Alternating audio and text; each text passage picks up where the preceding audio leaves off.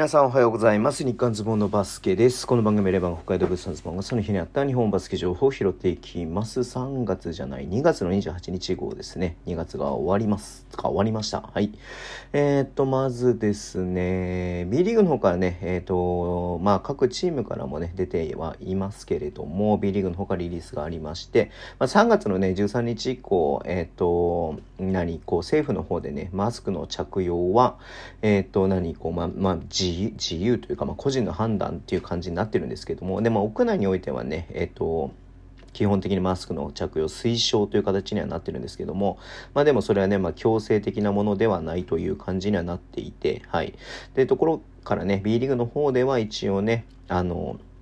えー、2022-23シーズンについては継続してマスクをつけてくださいっていうね、お願いしますみたいな感じのリリースが出ましたね。まあこれは本当ね、えっ、ー、と人それぞれの価値観だったりとか考え方によってくるんでね、まあただそのマスクしない、えー、マスクする、しないことにね、関して、えっ、と不安を覚える人ってのは絶対にいると思うので、まあそちらに合わせるのがまあベターな選択肢なのかなというふうに僕も思いますので、うん。まあまあまあまあまあまあまあまあまあね、本当にまあまあいろんな考えがあるので、えー、まあまあまあまあというところではあるんですけれども、うん。はい。えー、ということで、まあ、リリースがありました。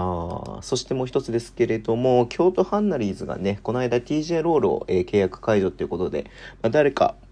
入れるんだろうなというふうに思っていたんですけれども、えー、そんな中ね、えっ、と、島根さんのマジックが、えー、補強しました、えっ、と、エペウドウ、ウドゥね、ウドゥ、ウドゥ、ウドウ、ウドウっていつも言っちゃうんだけど、ウドウの方がなんか発音とし合ってんのかなっていう感じなんで、えー、ウドウっつっちゃいますけれども、ウドウさんの、えー、との契約をね、発表しました。まあね、IL に入っていたんで、えっ、と、何？こうど、どの程度ね、まあ、コンディションが戻ってるかどうかわかんないんですけども、まあ、これね、新しく契約したってことは間違いなく問題ないっていうことだと思いますので、うん。まあ、だから、えー、この後、えっ、ー、と、3人、有働と、えっ、ー、と、